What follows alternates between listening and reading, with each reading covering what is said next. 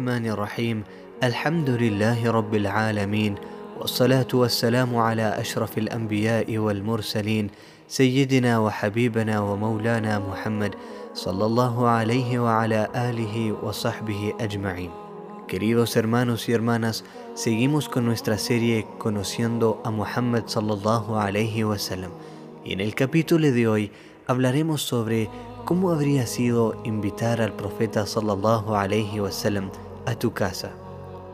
Entonces, ya has visto al profeta sallallahu alayhi wasallam desde lejos, lo has visto en el Jumu'ah, lo has visto en tiempos difíciles con las batallas, lo has visto en la alegría, con las celebraciones y también en pequeñas reuniones en la mezquita.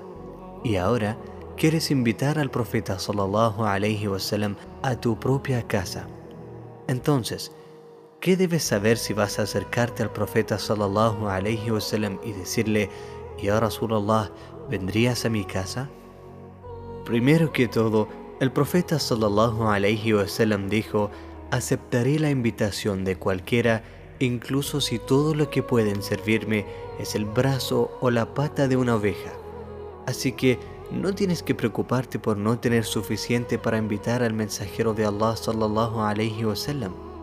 Otra cosa es que el profeta sallallahu alayhi wasallam no solo aceptaría las invitaciones de cierta clase de personas.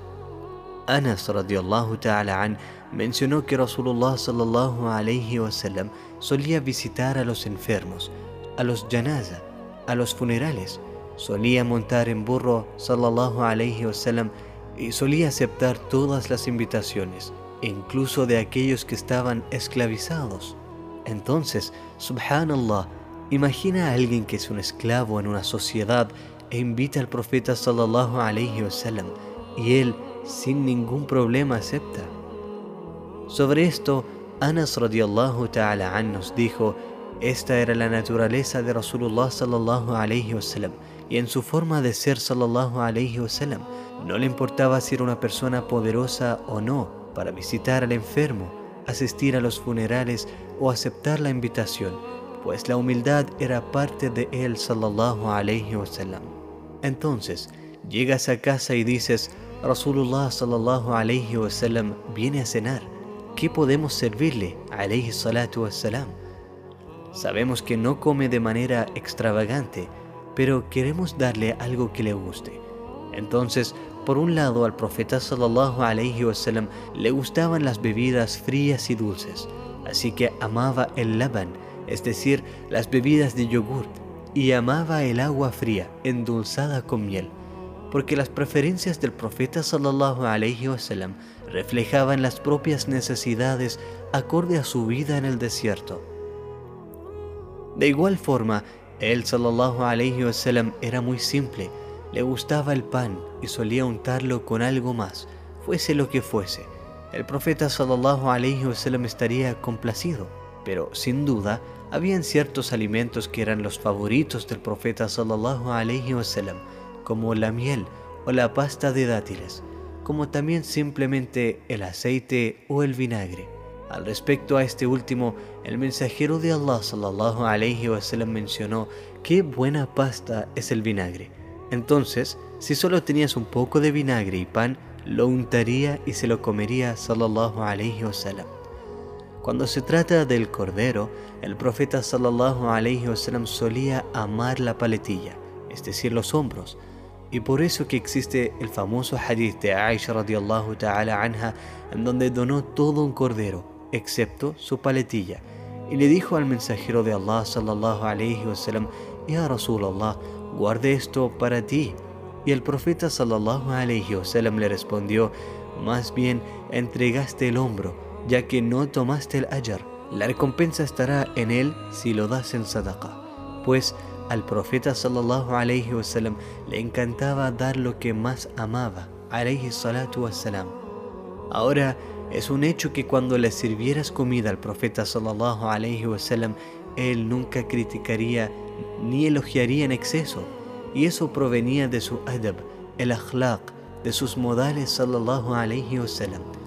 y algunos de los ulama explican que la sabiduría detrás de eso recae en que si el profeta sallallahu alaihi wasallam elogiara en exceso algo de la comida, el que un día no recibiera sus elogios pensaría que algo estuvo mal con ella.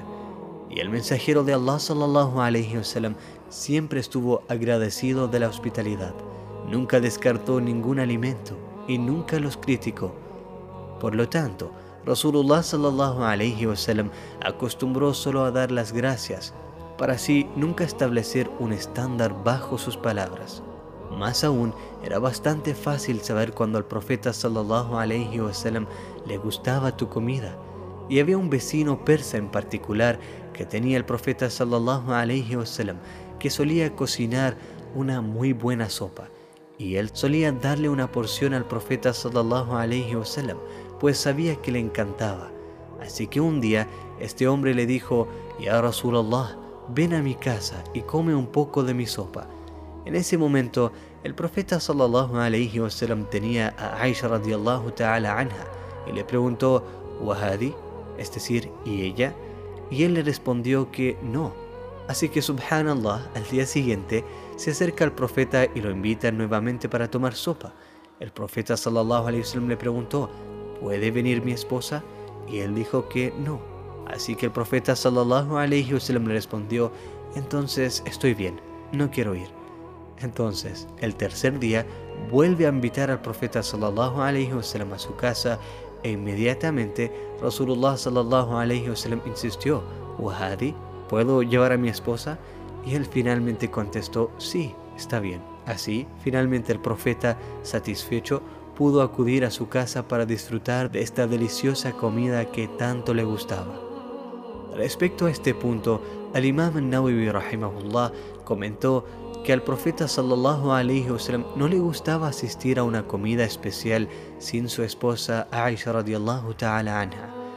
Así que si estás invitando al mensajero de Allah sallallahu alaihi wasallam a tu casa, también debes invitar a su esposa y esta fue una forma muy singular del profeta sallallahu alaihi wasallam para demostrar la extrema consideración que tenía por su familia alaihi salatu y en su sociedad no estaban realmente acostumbrados a eso. También se podría esperar que el profeta sallallahu alaihi wasallam trajera consigo a ciertas personas para sus invitaciones. Y normalmente eran aquellas con más necesidades, como los huérfanos o los más pobres. Existe una hermosa narración al respecto. Y te pregunto antes, si el profeta estuviera en tu casa, ¿no querrías que hiciera dua por ti? Quiero decir, al final del día le has servido y ha disfrutado tu comida, sallallahu alayhi wasallam, y te da las gracias diciendo jazakumullahu khairan y sientes una relación más cercana con él, porque lo has tenido en tu casa, ha comido contigo y finalmente te agradece, pero tú querrás su dua y que te bendijera con una oración en tu casa. Pues cuán especial y hermoso sería decir que el mensajero de Allah sallallahu alayhi wasallam oró en tu casa. Y justamente eso es una de las cosas que hacía tan especial al profeta sallallahu alayhi wasallam, que él se ponía en el lugar de la persona y sabía su deseo. Así que Rasulullah sallallahu alayhi wasallam solía rezar en sus hogares para ensanchar esa relación y luego la gente tomaban esa casa como una musalla y amaban ese lugar. Anas radiallahu ta'ala an mencionó صليت أنا ويتيما في بيتنا خلف النبي صلى الله عليه وسلم وأم سليم خلفنا. Recuerdo una vez que el profeta sallallahu alayhi wasallam fue invitado a nuestra casa y yo recé detrás de él sallallahu alayhi wasallam. A mi lado había un huérfano y detrás de nosotros estaba Um Sulaim radiallahu anha y por supuesto ella era la madre de Anas radiallahu an. E incluso dijo, una vez mi abuela Muleika invitó al profeta sallallahu alayhi wasallam y quería que comiera su comida. Así que el profeta sallallahu alayhi wasallam aceptó, la complació y después de su llegada le dijo, oremos juntos. Así que saqué una alfombra vieja que teníamos y rezamos dos raka'at sobre ella. Y luego el profeta sallallahu alayhi wasallam se fue. Entonces, el mensajero de Allah sallallahu alayhi wasallam no solo vendría a tu casa como invitado, y desarrollaría una conexión contigo, sino que se aseguraría de bendecir tu casa para que esa conexión durara para siempre.